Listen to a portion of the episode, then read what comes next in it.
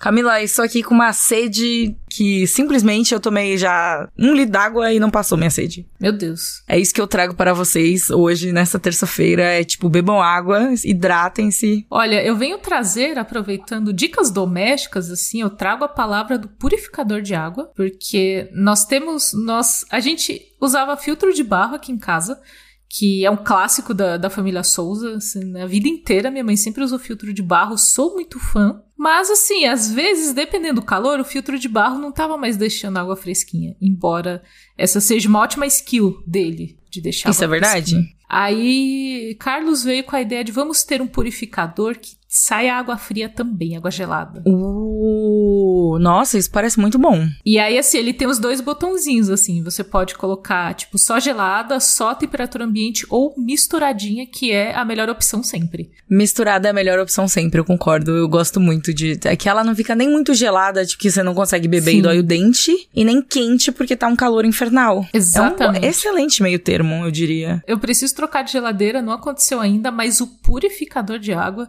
foi uma ótima escolha, porque assim, está muito calor, tem água geladinha. Sempre. Faz muito sentido. Sabe? O meu, aqui em casa, eu uso uma jarra que é um filtro, né?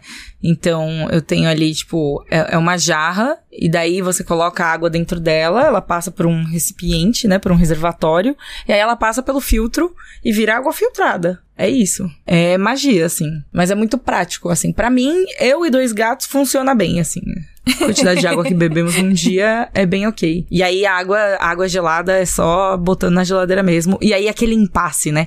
Quando você coloca a água nova, que está quente, e você mistura com a água que já estava na geladeira. Porque, pô, aquelas garrafas de um litro, garrafa de. Eu nem sei quantos litros tem minha garrafa d'água aqui.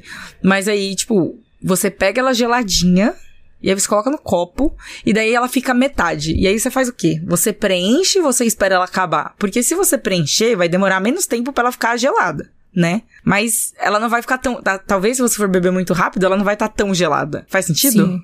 Sim, faz todo sentido, Pri. Faz é o dilema, sentido. é o dilema. Você tem que Ou você equilibrar espera temperaturas. Ela acabar. Equilibrando Exato. temperaturas. Isso é, isso é a nossa energia. Energia de equilíbrio hoje neste programa, gente. É isso. Tentando, tentando o equilíbrio. Estou falhando, mas almejando equilíbrio, Camila. A gente tá mirando nele. A gente mira nele porque começo de ano é assim. Mas vamos que bora falar dos assuntos que vamos abordar neste episódio de Lá do Bunker. Crema.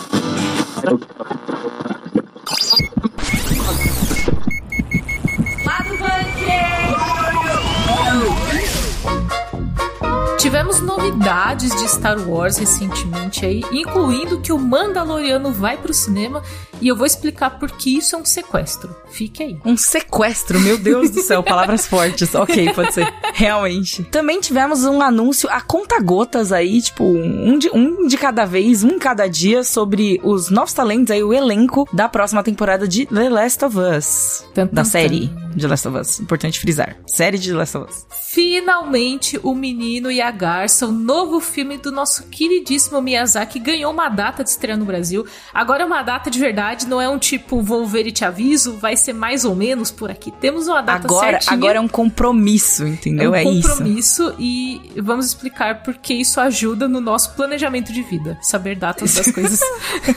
é verdade, é verdade. E eu venho aqui para revelar o que estava fazendo na semana passada em Nova York, que fui lá jogar Persona 3 Reload, o jogo novo da, o jogo, o velho jogo novo, novo jogo velho da Atlus. Meu Deus. E falar o que eu achei sobre ele, assim, eu, emocionadíssima, enfim. Fico spoiler aí já. Complexidade.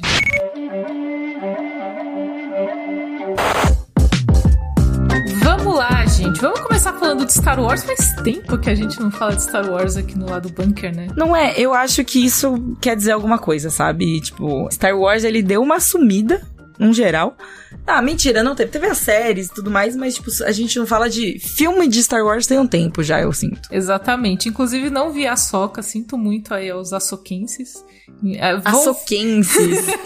que palavra maravilhosa. É, parece tipo um osasquense, assim, alguém de Osasco, sabe? Sim, Mas sim. você mora em Açoca. Você Algo... mora em Açoca. Meu Deus do céu, maravilha. Não é sobre isso o bloco, mas... Não é, por incrível que pareça, não é sobre isso o bloco. mas a gente veio falar que Star Wars ganhou algumas novidades aí na última semana. Nós tivemos a confirmação de que Mandalorian vai ter um filme. Então, Mandaloriano, é, Pedro Pascal e Baby Yoda, o astro máximo, né? De... o verdadeiro protagonista, né? Exatamente, o verdadeiro protagonista de The Mandalorian. Agora eles vão pro cinema. Que bom, eu acho legal, então, né? Assim. É um projeto que vai ter direção do John Favreau, produção de Dave Filoni e da Kathleen Kennedy. Ou seja, toda a turminha aí da é pesada. All Stars, né? Assim, é. no momento, eu acho. É, menos a Kathleen Kennedy, mas não vamos entrar nisso, né? Hum, o que que ela fez? O que que ela fez? Decisões de Kathleen Kennedy aí Star Wars 9, sabe? Ah, ah decisões entendi. É, não, de, aí de, tipo... eu achei. Hum, tá, então, entendi. é. Mas Já enfim, enfim. Tem o John Favreau e tem o Dave Filoni, já é motivo suficiente pra gente ficar confiante com o projeto, mas, como eu disse, isso é mais ou menos um sequestro. Por quê? Nós vamos ter um filme de The Mandaloriano nos cinemas e tal, e aparentemente, por conta disso, talvez Mandaloriano série não tenha uma quarta temporada. Vai substituir ali a temporada pelo filme. Pri passou recentemente por isso aí com Haikyuu. Tá passando ainda, Sim, né? estou passando ainda porque não saiu nada, não saiu o filme, não saiu, né? Enfim, é. vai sair em final de fevereiro. É um sentimento, mas eu acho que tem uma diferença, porque a diferença primordial entre o Haikyuu e o Star Wars, gente, olha que frase, eu nunca achei que eu fosse falar essa frase na minha vida. Mas a diferença primordial é que Haikyuu tem uma obra que está sendo adaptada, né? E Mandalorian é não, Mandalorian está sendo feita enquanto eles estão eles estão indo e fazendo, entendeu? Então, acho que a expectativa pudesse ser diferente, talvez, é, não sei, os fãs de Haikyuu estavam esperando pela, pela quinta temporada, né? Aí, e aí fomos tomados de assalto por um filme. Provavelmente não vai conseguir adaptar tudo, mas enfim, mas é essa questão de adaptação e não adaptação. Sim, de você ter uma história ali que vai encher esta grande linguiça que é uma temporada de anime ou de série. E aí, talvez seja o ponto positivo da gente ter um filme de Mandaloriano, porque Mandaloriano é aquela série sem história. Basicamente, o Mando, ele vai para cá, ele vai para lá, ele faz um bagulho aqui, terminou a missão ali. Não tem uma história, eles estão criando agora uma história ali de Mandalor e tal. Mas foi uma reclamação nas primeiras temporadas da série de que era uma série meio paradona, assim. E o filme, ele tem uma estrutura ali, tipo, vai duas horas e pouco, Disney. Não me traga três horas de Star Wars que eu vou ficar triste. Ai, pelo amor de Deus, é. assim, pelo amor de Deus. Duas horas e pouco, começo, meio e fim, primeiro ato, segundo ato, clímax, terceiro ato, entendeu? Então, talvez traga um dinamismo para a história do Mandaloriano, mas talvez por conta disso não tenha a quarta temporada. Então, é, é um sequestro. É o, o, famoso que eles falam em inglês é o bittersweet, né? Que é uma coisa tipo, vamos ganhar uma coisa legal, que é um filme de Mandaloriano no cinema. Pô, ver Mandaloriano nos cinemas é legal, né? Ver o Pedro ver... Pascal no cinema, porque ele vai tirar o capacete, espero. É, ver o Pedro Pascal no cinema sempre é uma coisa muito feliz, né? Ver o Grogo no cinema, pô, ver o Baby Yoda no cinema é fantástico. Exatamente. E eu acho que vem numa energia também de exatamente por essa baixa nos filmes, essa baixa de popularidade dos personagens dos filmes também. É, a gente vai ter um filme da Rey, mas ela dessa nova leva, ela foi a única, assim, que ainda com seus problemas, Rey Skywalker, mas assim, ainda com seus problemas, ela ainda foi uma das poucas que conseguiu assim, gerar fãs mesmo. Eu, eu, eu vou me abster de comentários. Eu gosto da Rey, eu não gosto da Rey Skywalker. Gosto só da Rey. Justo, é perfeito, perfeito. Ah, não, excelente, excelente, muito bem colocado. É Parabéns, é isso. É exatamente isso. Mas, como a gente tem essa popularidade da série do Mandaloriano, então acho que a Disney quer ali fazer as pessoas irem no cinema, aí vender já aquele merchandising bonito do Baby Yoda que eu vou comprar, eu já tenho um Baby Yoda aqui, vou arrumar outro quando tiver o filme também. Então assim, eu acho que é muito nesse sentido, de tentar trazer essa popularidade do streaming, que nem todo mundo assistiu e tal, e fazer um boom de Star Wars no cinema com Baby Yoda e Mandaloriano. É uma aposta boa em termos de estratégia da franquia de mercado, assim, é uma, é uma boa estratégia. É, parece uma boa estratégia. A gente vai ver, assim, nos próximos meses, conforme for saindo mais notícias sobre os filmes, sobre o filme, né? Na verdade, a gente vai formando uma opinião mais formada, assim, eu acho. E acho que podem virar filmes no plural, caso esse primeiro vá bem, assim. Eles anunciaram um, mas vocês sabem, Star Wars, tirando ali os projetos que é a Star Wars Story, né? Que é Han Solo, Rogue One Star Wars é muito trilogias, então eu acho que eles também podem estender se fizer sucesso.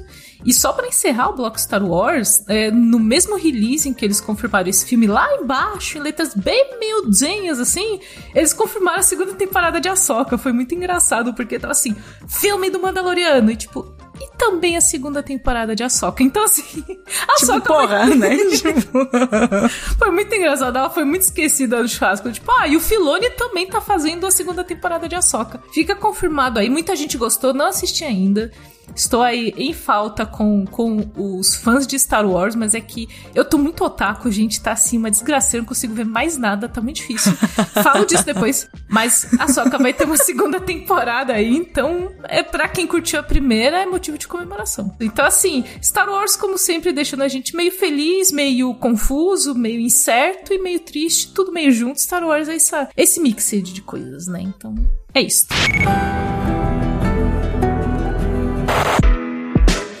Cakes, uma, um fenômeno que aconteceu aí recentemente foi o, o anúncio a conta gotas, né? Tipo, cada dia saiu um do elenco de The Last of Us 2. Teve aí a série, né? Vai, vai ter aí a segunda temporada. Temos uma Abby, ou seja, teremos uma, uma Abby na série. Eu tô assim, eu, eu não joguei o Last of Us 2 por questões. Tá. E eu estou assim, tipo, hum, hum, já, já chegamos nessa parte, já é isso que vai acontecer. Tipo, eles vão adaptar, vai ser duas temporadas e é isso, tal, porque Sim. os personagens começaram começaram a aparecer, começaram a ser confirmados, são assim, é, diz bastante sobre para onde a história tá indo, eu acho, né? Exatamente. Antes de entrar até na pauta, eu queria assim trazer um bastidor que Doug pode até botar uma trilha diferente nesse momento, porque, gente, HBO não solta conta gota, mas é um pesadelo quando você produz conteúdo. Aí você terminou ali a nota, você tá falando da Abby, ai, tem a Dina, você fala, ai, gente, solta tudo junto, não façam.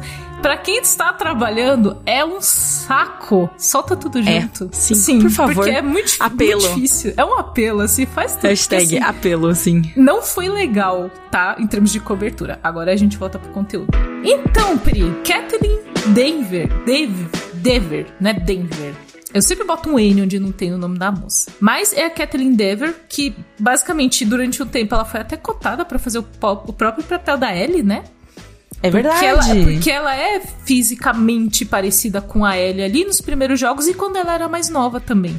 Ela tem muito essa carinha assim, mais de menininha e tal. E ao invés de ser a, a, a Ellie, ela vai ser a Abby.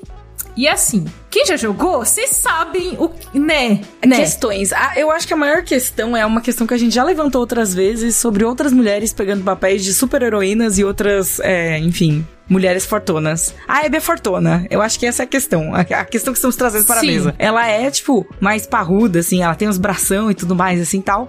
E essa atriz, ela é bem minhãozinha. Ela é bem, tipo, né? Óbvio que isso, ela acabou de ser escalada, então ainda vai ter todo o período de preparação, ainda vai ter todo o período de gravações, ainda vai acontecer muita coisa. Mas uma das expectativas é que realmente ela deu uma encorpada. Até a Laura Bailey, né? Que é que faz a voz da Abby no, no, nos, nos jogos do Last of Us, brincou assim, tipo, ah, me avisa se você precisar de alguém para malhar junto com você, sabe? Então, tipo. Exatamente. Ela, inclusive, uh, tem uma questão até de altura, ela tem 1,57m, então ela é bacinha, assim como a gente. Olha só, ela tem a minha altura, sou mais alta que ela, fica aí a informação. Fica aí a informação.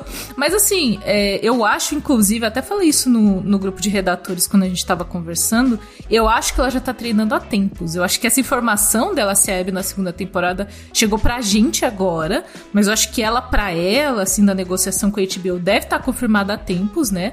Teve a greve de atores, então não podia anunciar nada, mas eu acho que ela já deve estar lá levantando ferro como deve ser. E eu confio na caracterização.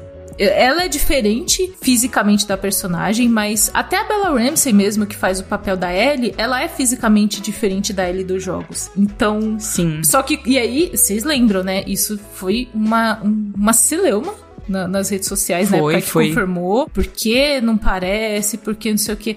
Ela arrasou como Ellie, então eu confio nessas duas coisas. A Kathleen Dever, ela é uma ótima atriz. Então acho que se ela tiver dedicado ali pro papel da Abby, eu acho que ela vai entregar o ponto de que a gente vai esquecer que ela não é fisicamente tão parecida quanto a Abby do jogo, Exato. sabe? Eu acredito nisso também. Eu acho que, tipo, se eles estão fazendo essas escolhas, as escolhas da primeira temporada foram muito acertadas, então não vai ser diferente pra segunda, Exatamente. né?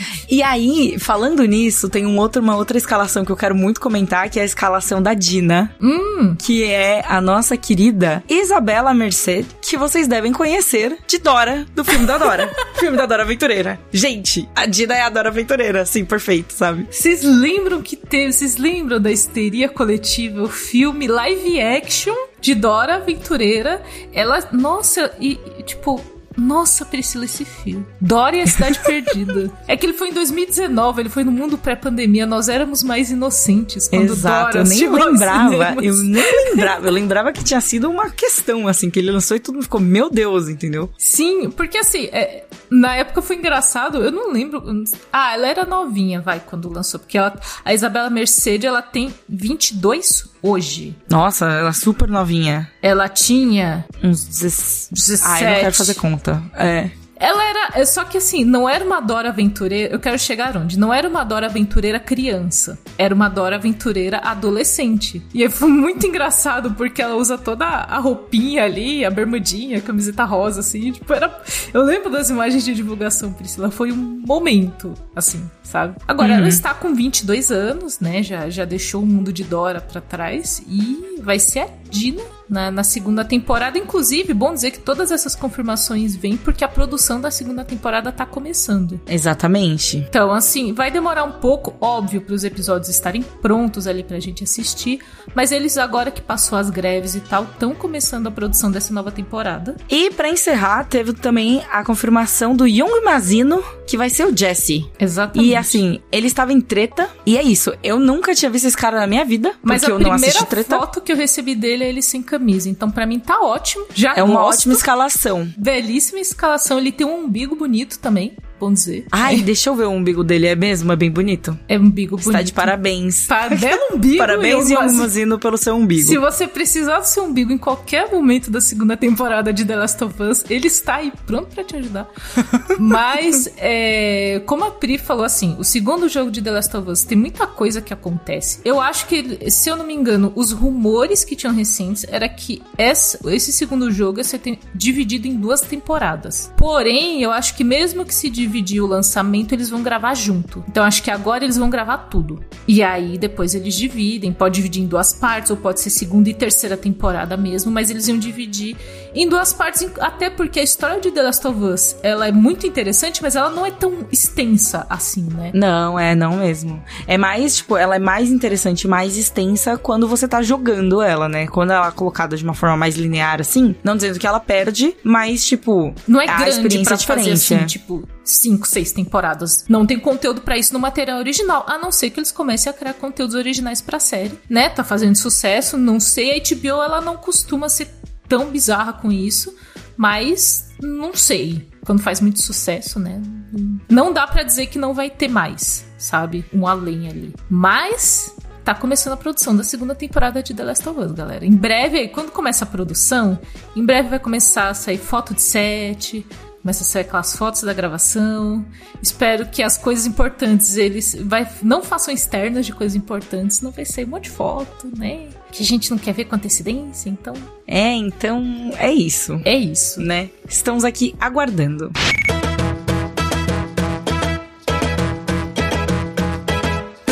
A gente tem aqui uma novidade pra falar rapidamente pra vocês, mas é uma novidade super legal. O Queima da Língua com o Sr. K está de volta no canal do Jovem Nerd no YouTube. Uh! Yay! Palmas, palmas. Exatamente. Olha, e é uma edição muito especial, hein? Porque a gente gravou esse Queimando a Língua lá na CCXP. E você já pode conferir no YouTube de Jovem Nerd esse primeiro corte, esse primeiro capítulo que a gente tá soltando. E aproveitar também para se inscrever no canal, caso você ainda não seja inscrito. Exatamente, Cakes. E na última quarta-feira a gente teve a participação dos queridíssimos Maurício Fácil, ou seja, o Mal, né? Vocês já estão acostumados. E o Vidani. Vidani, inclusive, está usando uma roupa maravilhosa no vídeo que ele estava usando na CCXP. Foi assim, tipo, um grande momento, tá? Eu queria dizer.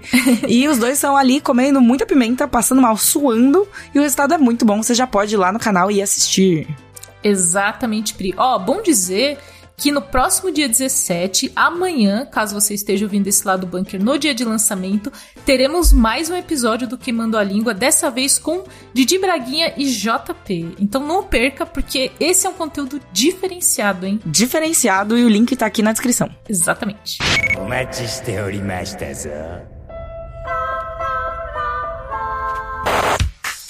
Gente, boas notícias, boas notícias para você, fã do nosso querido Miyazaki, que tá aí, aposenta ou não aposenta, vai, mas não vai, entendo o Miyazaki.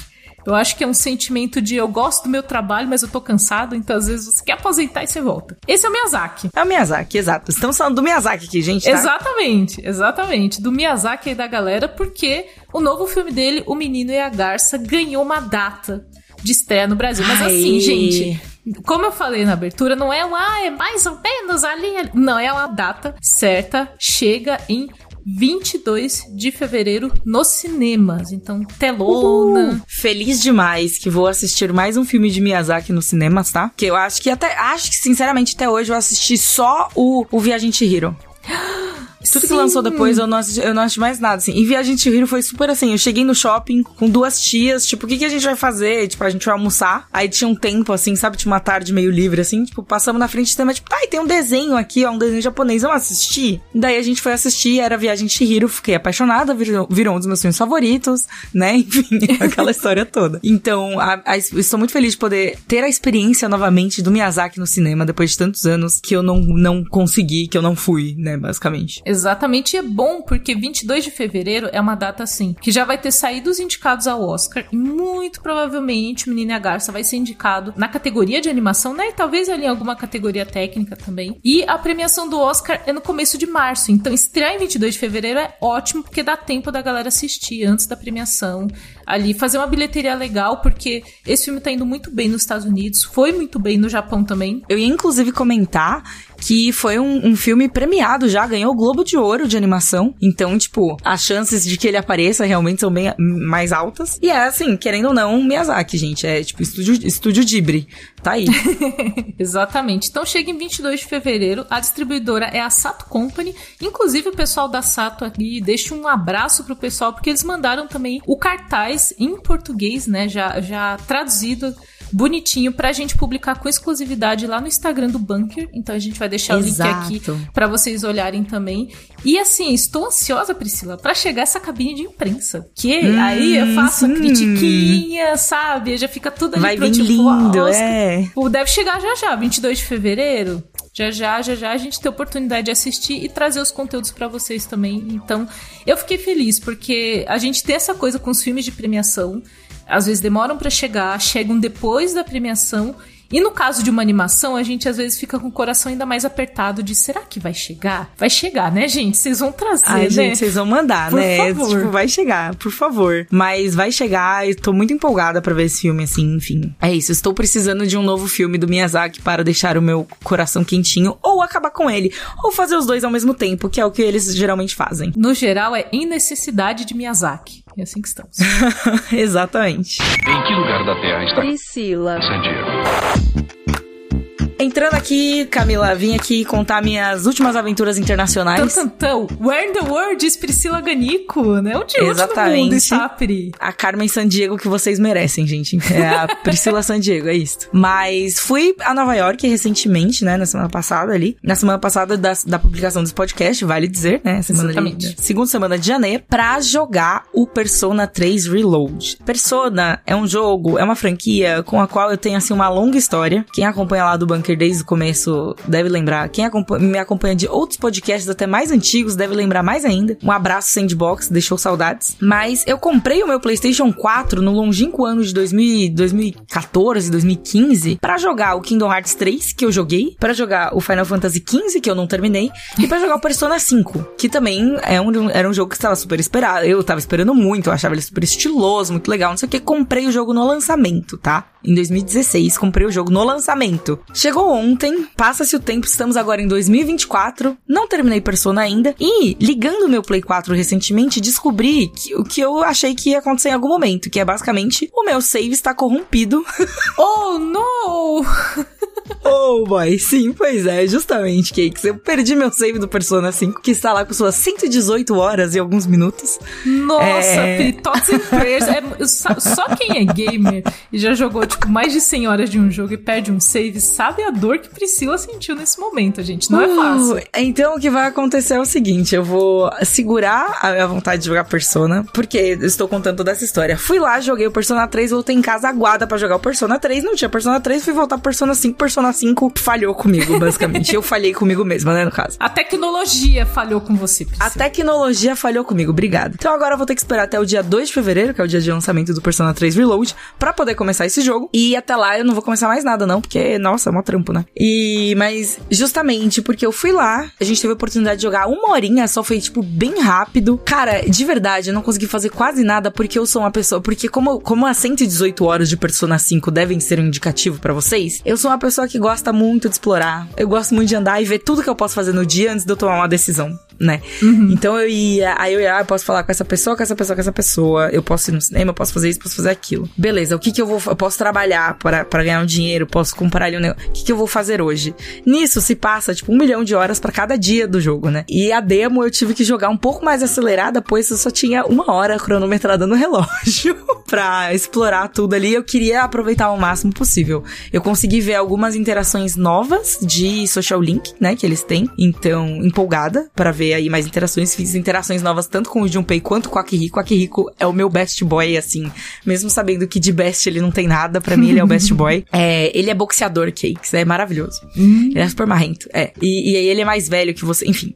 Aí. Nossa, é, muitas coisas, muitas Ele é tipo um ano mais velho. Ele é um ano mais velho, ele tem cabelo branco, assim, ele é um boxeador super Hum, foda. cabelo branco, entendi. Um É, padrão. entendeu? Hum, entendi. Ele, ele era meu main no Persona 4 Ari- Arena, que é o joguinho de luta, que não saiu ainda o Persona 5 Arena, inclusive fica aí, Atlas, se você tá escutando isso aqui, ó, por favor, por favor, nunca te pedi nada, me dá um Persona 5 Arena, pelo amor de Deus, um jogo novo de luta, porque o jogo de luta de vocês era muito legal, eu quero um novo, enfim, é isso. Mas tive a oportunidade de interagir com eles ali também. Entrei no Tartarus, que é a parte de dungeon mesmo, né, assim que você vai entrando e aí, tipo, é uma dungeon gerada de uma forma meio aleatória, você vai passando nos andares, assim, tal, tem uns bichos fortes pra caralho, você tem que lutar contra as, as sombras e tudo mais. E eu joguei uma hora desse jogo e eu voltei pra casa, assim, completamente frenética, tipo, quero jogar mais, eu quero ver mais desse jogo. E, e, tipo, apesar de eu já ter jogado Persona 3, eu já sabia pra onde estavam indo as coisas, eu joguei um pouco do Persona 3, não terminei, né, como vocês sabem, eu não termino nada, mas eu assisti os filmes também, né, que eles fizeram, então eu tenho um apego emocional com o jogo, né, bem grande, com os personagens, assim. E aí, ver eles no visual que eles estão é, assim, completamente surreal.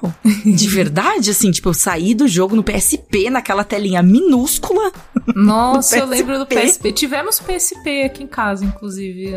Na época, eu não morava junto com o Carlos, era seu namorado. Mas eu comprei um PSP pra ele. Era um. Nossa, era Olha um só. momento. Eu dei de presente pra ele. Que bonitinho.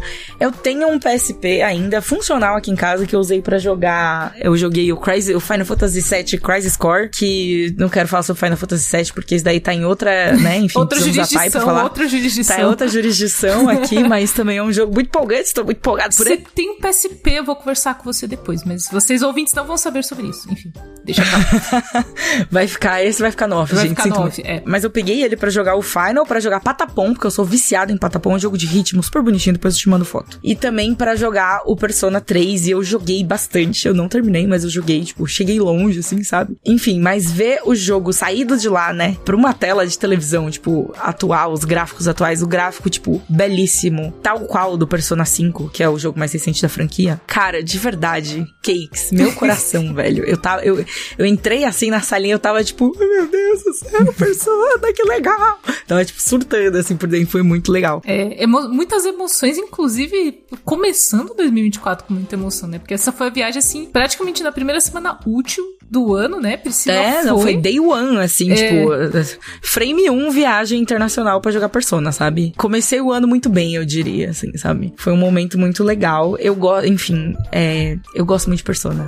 Por mais que eu não tenha terminado nenhum dos três jogos que eu me, me dignei a jogar, eu joguei bastante de todos. Uhum. E eu gosto muito, assim, eu acho que é uma, uma franquia muito legal que faz essa, essa, eu não diria ponte, mas que ela é capaz de, tipo, te instigar pra você querer conhecer um pouco mais sobre a cultura japonesa, sabe? O jeito que Persona 5 recria Shibuya, recria os lugares reais do Japão é de chorar. Sério. É de, tipo, abrir o jogo e ficar com saudade do Japão. E de chegar no Japão e falar, meu Deus, é igual o jogo. Sabe? É uma coisa surreal, Camila. É surreal. Então eu tô muito empolgada para ver, para ter esse sentimento com Persona 3 também. Está muito bonito. Ah, eu preciso falar. Eu sei que eu já tô falando aqui um monólogo de 10 minutos sobre o jogo. Mas eu preciso falar sobre uma coisa que Persona faz muito bem, que é tipo, real fora do, do normal da galera da Atlus, principalmente nos jogos de Persona, que são os menus de jogo, que é uma coisa muito específica. Mas é muito importante. Também quem é gamer sabe que isso é um momento. É um momento o menu do jogo, né, Pri? Num JRPG, num jogo de RPG japonês, você passa muito tempo olhando o menu, cara. Você gasta muito tempo. Dá 118 horas, assim, que eu tenho da, do que eu tinha, né, do Persona Deus que Deus tenha meu save. Thoughts and Prayers. Mas, Thoughts and Prayers, meu save. Mas dessas 118 horas, tipo, facilmente uma, sei lá, 30, era só olhando o menu. Porque tem muita coisa que você precisa fazer, ver o status ali, pega o item, equipa não sei o que, não sei onde. Ai, qual o, sta qual o nível do meu persona? Ai, não sei o que, não sei o que. E o trabalho que eles fazem de interface de usuário em todos os jogos da franquia, ele sempre foi muito marcante, né? Eu diria assim, sempre. O Persona 4, ele é muito marcante, tipo, os menus dele amarelos, assim, tem muita presença de cor, é bem dinâmico. E o Persona 5 eu acho que simplesmente levou isso pra um nível muito acima. Porque, tipo, a, a identidade visual de Persona 5, você bate o olho e você sabe que é Persona 5. É, tipo, ridículo, sabe? É ridículo da melhor forma possível. E tem ali os personagens tudo mais que aparecem interagindo. Os men... Ai, sério, os menus do 5 são incríveis. Mas os menus do 3 Reload, galera, você que gosta, eu estava, de verdade, eu tinha uma hora para jogar o jogo eu estava assim, entrando em todos os lugares para ver todos os menus, porque tão lindos e eu ficava assim, tipo, não é possível que eles tenham feito isso e que tenha ficado tão incrível. Tipo, como que essas pessoas pensaram nisso, sabe? Como que isso chegou nesse ponto? E foi até um ponto que eu levei pro. É, eu conversei também, a gente teve um, um momento de entrevista com o produtor e com um dos diretores do jogo. Então, é uma coisa que eu levei para eles, tipo, quanto esforço da parte de vocês vocês colocam nessa parte de UI, porque é muito impressionante o que eles conseguem fazer. E o diretor me respondeu que, tipo, eles colocam bastante, bastante esforço nessa parte. Ele falou, foi bem difícil atingir esse, é, tipo, é muito esforço mesmo, dá muito trabalho mesmo, sabe? Ele falou assim, eu achei o máximo, porque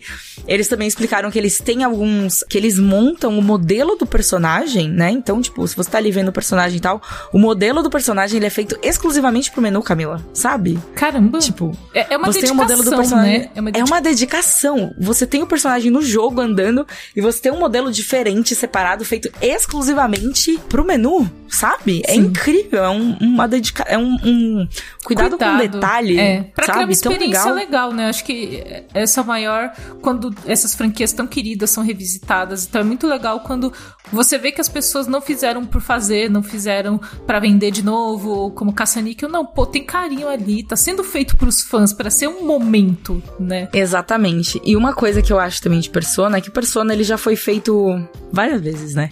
O Persona 3 ele foi lançado, daí depois saiu a versão é, FES, daí depois, é, eu não sei a ordem, tá, gente? Pode ser que eu tenha errado. Mas saíram, tipo, algumas versões do jogo. Saiu a versão, aí depois saiu a versão do Portable, aí depois saiu uma versão, sabe? Então, tipo, é um jogo muito importante pra Atlus, né? É um jogo muito importante pra empresa. É um jogo muito importante pra franquia. É o jogo que deu ali, tipo, o direcionamento de. É, que a gente conheceu, né?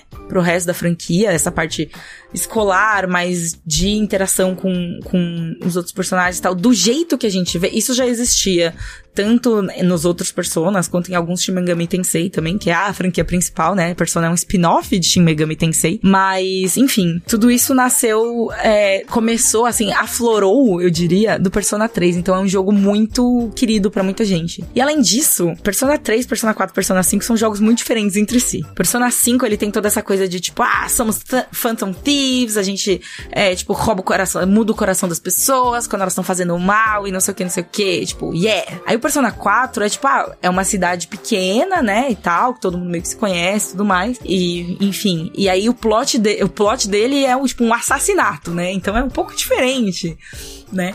E o Persona 3, ele é sobre, tipo, ah, as pessoas estão ali ficando com uma doença chamada doença da apatia e algumas somem, acontecem alguns problemas, elas ficam meio catatônicas, assim tal. Mas é muito, muito, muito mais introspectivo. Não sei nem se eu poderia dizer que tem um grande mistério, sabe? Mas é muito, tipo, os personagens. Tem os mistérios, óbvio, porque precisa ter pra mover, né, a, a história pra frente. Mas é muito dos personagens lidando com eles mesmos e com as coisas deles mesmos, sabe? Tipo, Uhum. com seus próprios sentimentos, assim. Ele é um jogo muito, tipo, moody, muito, Sim. tipo, emo, sabe? Emo, eu acho, eu, melhor acho, eu acho que é uma ótima definição, emo. Que é do tipo você com seus sentimentos e como você lida com eles e como você interage com o mundo e, enfim, coisas. É, é meio Isso, é subjetivo, isso. né? É muito subjetivo quando os outros são mais, tipo, pra fora, Pé sabe? na porta, Persona 3 é muito. coisas. Isso, o 3 é muito introspectivo, ele tem essa parte de introspecção muito forte. E eu gosto muito disso também. Eu aprecio. Eu acho que cada persona ah, dos, dos mais recentes, né? Dos que eu experienciei, o 1 e o 2 eu nunca joguei, então não posso falar sobre eles. Mas o 3, o 4 e o 5, eles ocupam lugares muito diferentes, assim, no meu coração, sabe? Todos eles são importantes de formas muito diferentes. Ou seja, tem um persona aí pra. Você vai gostar de algum persona. Se você quiser. Eventualmente você vai encontrar o persona do seu coração. Basicamente é isso. É exatamente isso. E essa é a parte boa de uma franquia que ousa experimentar coisas diferentes, né? Porque a gente fala muito dessas franquias longevas do tipo, ah, eu não vou falar nenhum nome, mas você vai sair mais um jogo de tal coisa. Você fala, não, é a mesma coisa, a mesma mecânica, tem que, tipo, mudou toda a skin, mas é a mesma coisa. Então é legal um jogo que, que se desafia a fazer algo diferente, sabe? Sim, exatamente. É tipo bem. Eu tenho muitos sentimentos, gente. É isso, assim. Eu acho que eu consegui. Porque se, se me deixar aqui, eu faço três episódios pra falar sobre cada um deles. Então, tipo. eu acho que eu consegui. Hum, Que ideia curiosa, Priscila, fazer episódio. Olha, ora, ora. Hum, hum, vamos fazer um episódio só de Persona? Enfim. Enfim. Depois digam no grupo do Telegram quem é fã de Persona, quem gosta de Persona, quero ver no grupo Sim. do Telegram pra chorar as pitangas comigo. Principalmente quando sair o 3.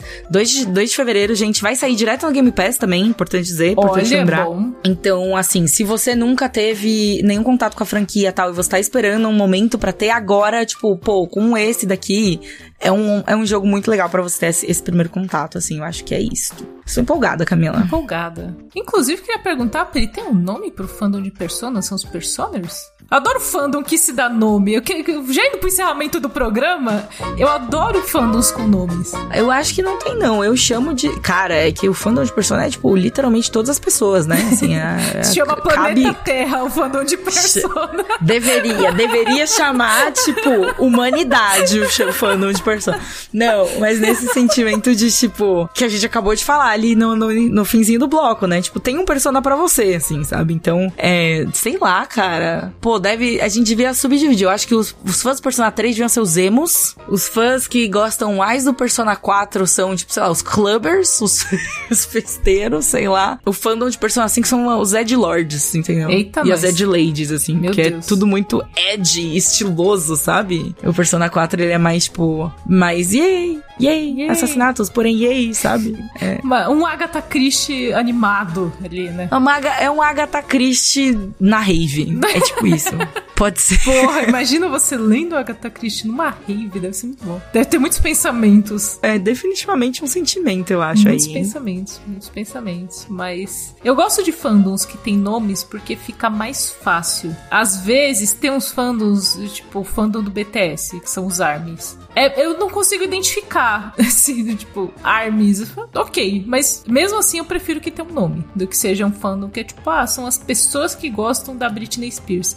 São os Little Monsters, eles gostam, são Lady Gaga. Não, não, não. Little Monster, é, Little Exatamente. Monster é Lady Gaga, mas tem da, tem da Britney Então, Spears? não tem. Isso que eu, isso que eu quis Ah, comparar uma diva entendi. pop com a outra, assim. Porque deveria ter Faz os. Britners, os Spearsers. Os Spear... Britners. Os Britney. Tinha que ser Britney, porque Spears é da família Spears e a gente não gosta da família Spears. A gente gosta da Exatamente, Britney. a gente gosta da Britney. Vamos Exato. dizer. Os Brits, não, porque aí vira outra coisa. É, já. vira britânico e a gente não gosta. A família real. Eu falo que a gente não gosta da família real britânica, mas eu gosto das fofocas, então não posso entrar nesse porém. Justo, justo, mas essa é a pauta pro mal acompanhado. Se bem Exatamente. que o mal acompanhado agora está ocupado com Big Brother Brasil, né? Exatamente. Tá- começou aí, eu não conheço ninguém, eu não vi ninguém, eu não vi nenhum episódio episódio. Vou dar drops de coisas que eu vi no Twitter. Eu vi a Vanessa Camargo e eu vi uma moça desmaiando. Essas duas coisas que eu vi. Vanessa Camargo e desmaio, mas a moça que desmaiou tá bem. Eu acho que ela só tava meio de saco cheio e aí, tipo, quem nunca fingiu um desmaio? Para sair de uma situação. Eu acho que temos que fingir mais desmaios pra sabe, fingir de situações. O pessoal ficou conversando, tipo, ela desmaiou, ela fingiu. De qualquer forma, diva. O que quer que ela tenha De qualquer forma, diva, sim. É isso. Foi o que eu vi também passando, é isso. Mas minha, meu conhecimento sobre Big Brother é esse. Quem sabe semana que vem não venho com mais informações. Venho com mais conhecimento. Eu só sei o do Twitter, Pri. Só, é o Big Brother do Twitter. Inclusive, eu acho que é uma nação de pessoas que acompanham o Big Brother pelo Twitter. Porque eu não tenho nem TV aberta. Eu, só tenho, eu tenho uma, uma Smart TV que só tem tipo streaming, porque eu não vejo TV. TV, sabe? TV, TV, eu não vejo TV. Eu também não vejo. E aí não tem, tipo, isso me bateu na época da Copa. Que a gente falou de que a gente vai assistir essas caralhas de jogo que a gente tem TV. antena do prédio, não instalamos nada, assim, enfim. Momento, gente, momentos. Mas é isso, assim, esse climão caótico, a gente encerra esse lado do bunker, né, Piro? No jeitinho. É isso, né? Acabou o programa. Acabou. Semana que vem estamos de volta. Semana que vem estaremos aqui, teremos mais assuntos para falar. Exatamente. Pois sempre temos, muito bem acompanhadas, inclusive. Muito obrigada pela sua companhia, Camila. Muito obrigada, Pri. Bela companhia. Diferente do mal companhia, aqui estamos bem acompanhadas, Vanessa. Aqui, lá do bunker, é o bem acompanhado, o bem gente. acompanhado, é isso. É isso. Bem acompanhadas, é isso. Um beijo para vocês e até.